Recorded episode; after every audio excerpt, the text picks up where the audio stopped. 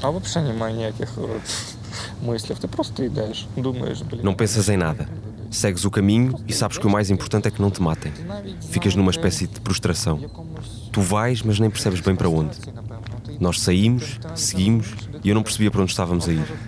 À minha volta estava tudo preto, tudo em chamas, cadáveres em todo o lado. Просто все чорне, все палає, візні оці трупи. Ми йдемо, ти дивишся під ноги, я кажу. nós avançamos e olhamos para os pés. Em primeiro lugar, para não pisar nenhum cadáver. Em segundo, para não pisar nenhuma mina. Tu segues e pensas: se calhar vamos chegar lá. Ou se calhar não. Bodan chegou lá. Ele e o grupo de pessoas com quem estava conseguiu sair no início de abril de 2022 dos arredores da fábrica de aço ofstal para um local menos perigoso em Mariupol. Não foi baleado, ao contrário de muitos outros que fizeram o mesmo caminho nos dias anteriores. Agora Bohdan está em Kiev, onde trabalha como massagista, e quis contar-me como foi viver no epicentro da guerra e sob a ocupação russa.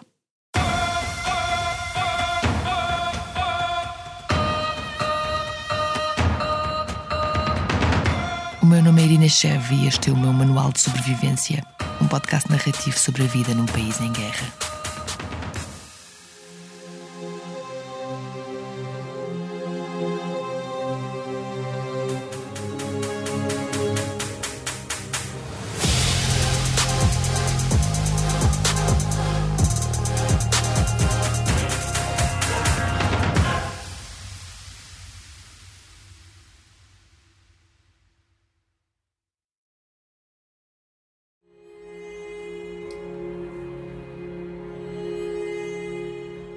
Conhecia Bohdan por acaso. Depois de trabalhar sozinha durante algumas semanas, a correr de um lado para o outro com todo o material às costas, tripé, baterias, microfone, luzes, cabos para tudo e mais alguma coisa, as minhas costas começaram a dar sinal. Marquei uma massagem aqui em Cave. Achei que ia relaxar. A música impecável. A massagem no início também. Mas a coisa mudou assim que o meu massagista começou a contar-me a sua história de vida. Ну, как они с соседом нашим говорили когда-то. Говорит, мы тебя сейчас здесь завалим. Fiquei com vergonha de interromper e aguentei firme. Ну, які у тебя аргументи? Como posso eu queixar-me quando alguém me está a contar que viu montanhas de cadáveres, que esteve perto da morte inúmeras vezes e que teve que roubar comida para sobreviver? A guerra não dá tréguas. na Ucrânia, em qualquer sítio que estejas e com qualquer pessoa que estejas, a guerra está presente. Mesmo que aparentemente esteja tudo bem. Que as conversas banais sejam sobre o tempo, o trânsito nas ruas de Kiev à hora de ponta ou umas obras infernais na segunda circular cá do sítio. Toda a gente tem uma história de guerra para partilhar. A do Bogdan é sobre como sobreviveu aos primeiros meses de guerra na cidade que todo o mundo conheceu pelas piores razões a cidade de Mariupol. Encontrámos-nos num café ao pé do estúdio de massagens. Окей. Вже записуйте. Já estou a gravar a conversa. Да, Скажіть, хорошо. будь ласка, ваше ім'я. Diga-me, por favor, o seu nome para testar a gravação. Богдан. Приїхали з Маріуполя. Vim de Mariupol. Estou a dominar a capital da nossa mãe Ucrânia. Ouve-se bem? Добре чутно. Ouve-se bem. Seguimos viagem. Окей. Bogdan tem 26 anos. É alto, deve ter para aí 1,90m. Moreno, com barba musculado, veste tons escuros, umas calças de ganga e uma camisa. Anda muito direito e é muito calmo. Começa a conversa comigo sobre a adaptação à vida em Kiev. Queixa-se da quantidade de gente, da correria natural de uma capital. Em Kiev vivem mais de 3 milhões de pessoas, quase o mesmo número de habitantes que moravam cá antes da guerra. Eu vivi a minha vida toda num lugar pequeno, tudo muito calmo.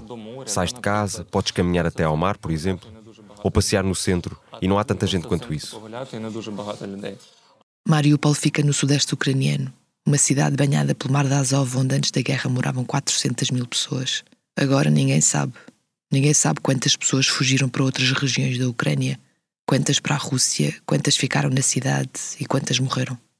As estimativas de vítimas mortais vão de 20 a 100 mil. Mas lá está, ninguém sabe, porque a Rússia não deixa organizações independentes entrar na cidade. Mariupol é um capítulo desta guerra que está por explorar. Um amigo manda-me o vídeo do Putin em que ele anuncia a tal operação militar especial. Estou a ver isso e a pensar, caraças. Sentámos-nos a pensar sobre o que fazer. Começou. E agora? E o meu pai diz-me: Sabes, filho, eu vou para o trabalho. Fazer o quê? Entrar em pânico? Não. E eu pensei: Bem, também vou. Em fevereiro de 2022, quando começou a invasão, Bogdan estava a estudar, a tirar o curso de ginecologista e a estagiar numa das maternidades de Mariupol. A nossa maternidade tinha uma das melhores estatísticas da cidade de Mariupol. Por ano, tínhamos perto de 1500 partos. Conforme Bogdan descreve a maternidade onde estagiou, percebe que apesar de nunca ter estado em Mariupol, sei perfeitamente qual é. Bogdan, estamos a falar daquela maternidade que. Sim, sim, sim. Aquela maternidade que os russos atacaram no início da invasão. Sim, é mesmo isso. A maternidade tem ainda uma fotografia que percorreu o mundo, onde transporta uma mulher grávida numa maca. Sim, é essa mesmo. Foi mesmo ali que eu estagiei, onde fiz os primeiros partos e isso tudo.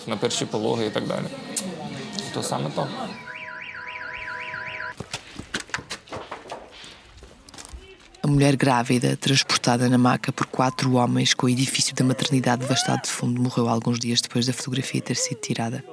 Ela e o filho recém-nascido. A música animada e as conversas de café estavam a fazer-me confusão. Ouvir um relato sobre Mariupol com os risos à volta estava a incomodar-me. Acabei o meu café americano, sem leite e sem açúcar. Bogdan acabou o cappuccino e fomos para um jardim mesmo ao lado. Pelo caminho, Bogdan contou-me que só soube do que aconteceu à maternidade onde tinha estagiado mais de um mês depois do ataque.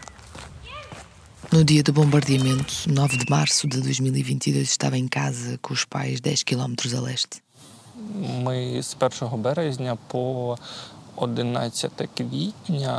Entre o dia 1 de março e o dia 11 de abril estivemos completamente desligados, sem comunicações. Completamente, não sabíamos de nada. Tínhamos um rádio que apenas apanhava notícias da República de Donetsk, dos separatistas, que diziam que estamos a encurralar a cidade, estamos a entrar aqui e ali. E nós a pensar, porra, depois ainda as notícias sobre o resto da Ucrânia. Diziam que Kiev estava tomada e todas essas tretas. Nós a pensar, meu Deus, o que vai acontecer? Nos primeiros dias de março, Bogdan, o pai e a mãe deixaram de sair de casa.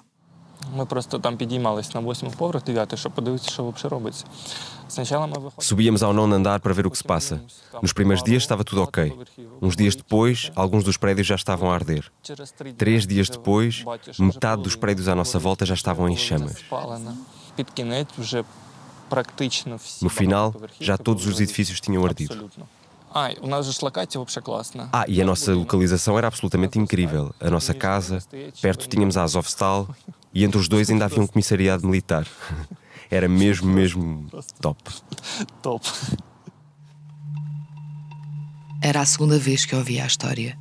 Da primeira vez, um mês antes, na mesa de massagens, não conseguia ver os olhos de Boadan. Vi o tapete felpudo da sala de massagens. Tanto da primeira como da segunda vez, a voz de Boadan estava calma.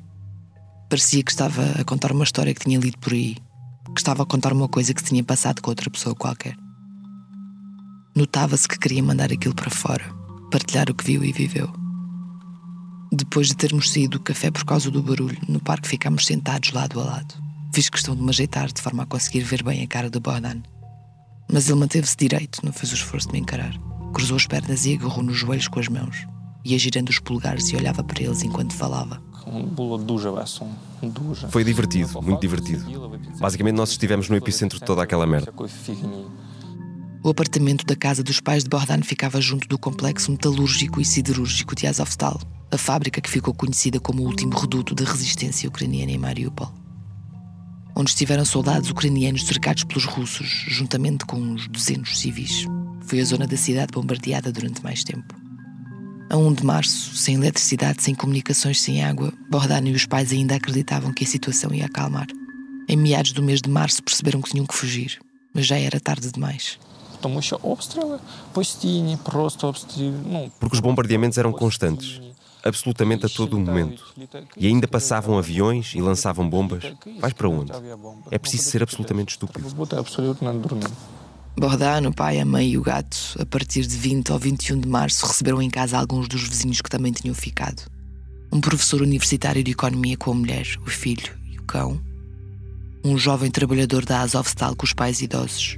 E uma mulher mais velha com um filho de 40 anos com esquizofrenia. 11 pessoas, um gato e um cão num apartamento de 50 metros quadrados. Ou melhor, no corredor interior de um apartamento de 50 metros quadrados. Estavam todos juntos porque a casa de Bodan ficava no resto do chão, onde se sentiam mais seguros. Mas não podiam estar em espaços com janelas, não arriscavam-se a levar com algum destroço ou a serem baleados por um sniper. Onze pessoas, um gato e um cão no corredor de um apartamento de 50 metros quadrados. Sem água, sem luz, sem comunicações e sem comida. Nós fazíamos um pouco de pilhagens, no sentido de conseguirmos alguma coisa para comer. Nós não roubávamos objetos mas por causa de tantos bombardeamentos, as portas dos apartamentos estavam todas caídas e nós entrávamos nas casas para ver o que é que as pessoas tinham lá, algo que pudéssemos comer.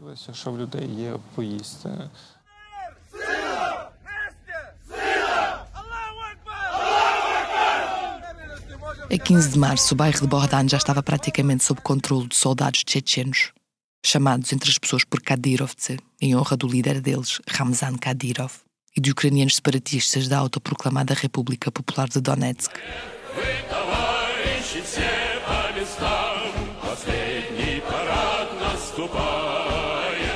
Todos os dias, cedo pela manhã, faziam uma ronda pelo bairro nos carros de combate com altifalantes com esta música.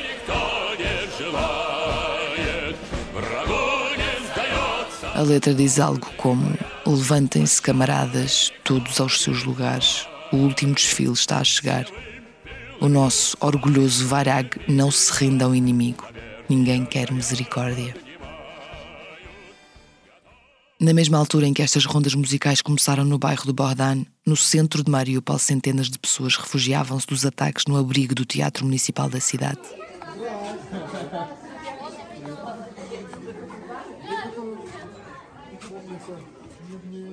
A 16 de março, as forças russas largaram uma bomba no edifício.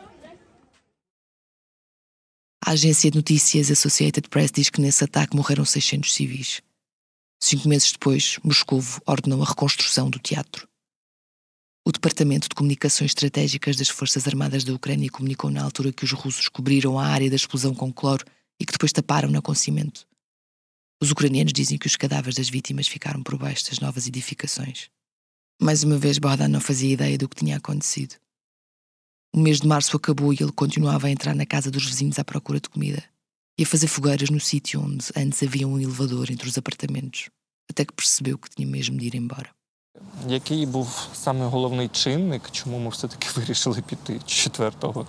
Вже кілька- Tomamos a decisão absoluta de irmos embora a 4 de abril, porque na véspera um projétil atingiu o nosso prédio e uma parte do prédio ruiu. Ruiu do décimo ao resto do chão. Absolutamente tudo. E uma coisa do género aconteceu no prédio vizinho. E morreram cerca de 40 pessoas, civis que estavam na cave.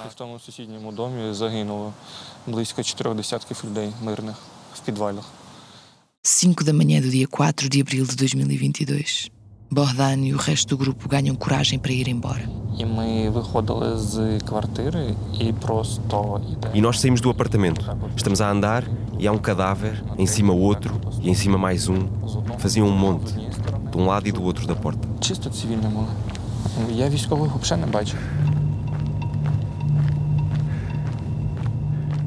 Було дуже багато. Було хлопці, ну були, я бачив хлопці, Eram simples civis. Eu não vi militares. як е, мій батько, були жінки. Eram mesmo muitos.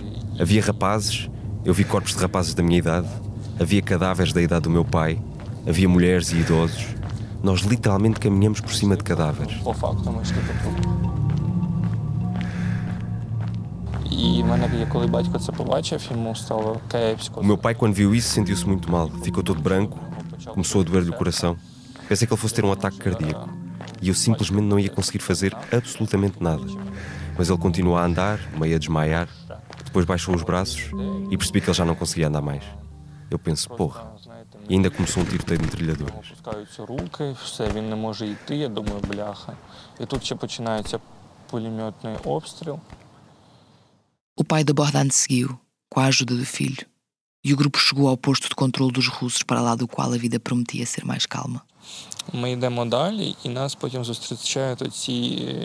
Fomos recebidos pelos grandalhões do Kadyrov. Eu nunca os tinha visto. E por um lado eu tinha medo, mas por outro tinha curiosidade. Quem são estes gajos? Fomos recebidos por um homem zarrão, enorme, e depois mais três ou quatro com as Kalashnikov. Começaram a dizer: venham cá, não tenham medo. Sim, claro. Sabe, quando lhes estão a apontar as metralhadoras à K-47, pensas logo: realmente, por que é que haveria de ter medo?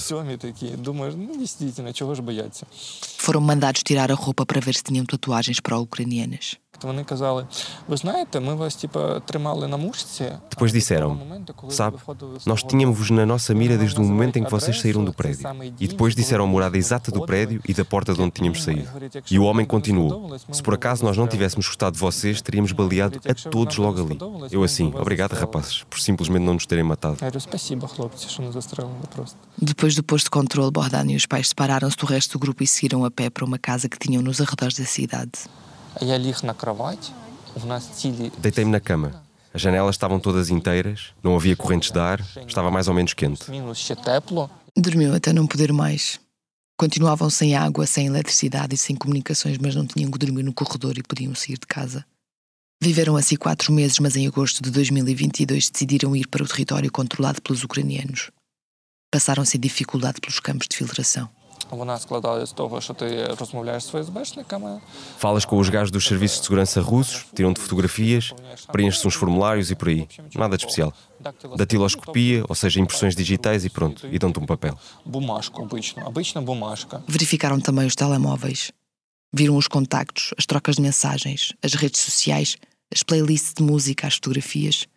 Bodan tinha o telemóvel preparado para isso tudo. A única forma de ir para o território controlado pelos ucranianos era através da Rússia. Bordan e os pais passaram a fronteira para a cidade russa de Rostov-on-Don. Viajaram 1.800 km para norte até São Petersburgo e antes de atravessarem a fronteira para a Estónia ainda passaram outra vez pelo controle dos serviços de informação. E houve lá uma pergunta muito parva, absolutamente ridícula. Uma mulher, pelo que percebi dos serviços de segurança, perguntou-me por que é que decidiu sair da cidade de Mariupol? Isso fez-me impressão e ainda hoje não compreendo a pergunta. Eu perguntei-lhe, a senhora lê notícias? Ela, sim. E eu, então é melhor ler mais. Eles são simplesmente idiotas, é a impressão que tenho. Читайте взагалі новини? Вона говорить, ну да, я говорю, так ну, ну ще почитайте. Depois da Estónia, seguiram os três para a Letónia, depois Lituânia, Polónia e finalmente Ucrânia. Це такі відчуття дуже. São sentimentos mesmo incríveis. São poucas as pessoas que me vão compreender, mas quando tu chegas à fronteira com a Ucrânia e forma-se um nó na garganta, porque tu vês a nossa bandeira e pensas, uau, que fixe, toda a gente fala ucraniano. Podes não fingir mais que não gostas de uns, que os odeias mesmo. Podes falar como bem te apetece e sentes uma espécie de liberdade. Porque lá em Mariupol tu tens medo de dizer algo errado. Porque houve casos em que eles sabiam que a pessoa tinha uma posição pró-ucraniana e apareciam-lhe em casa e apareciam com armas. E uma pessoa sabe lá o que eles têm na cabeça. E aqui, nem sei, talvez seja orgulho a palavra certa. És tu a chegar ao teu país.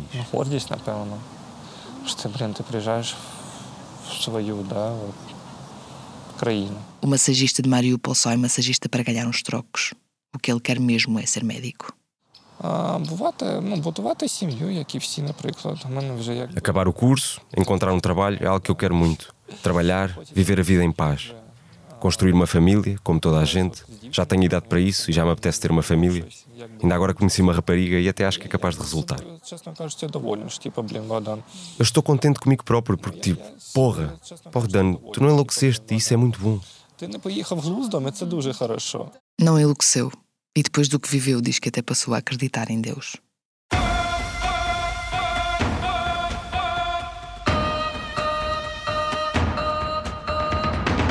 Manual de Sobrevivência tem sonoplastia de João Luís Amorim, arte gráfica de Tiago Pereira Santos, dobragens de João Diogo Correia, coordenação de Joana Beleza, direção de Ricardo Costa.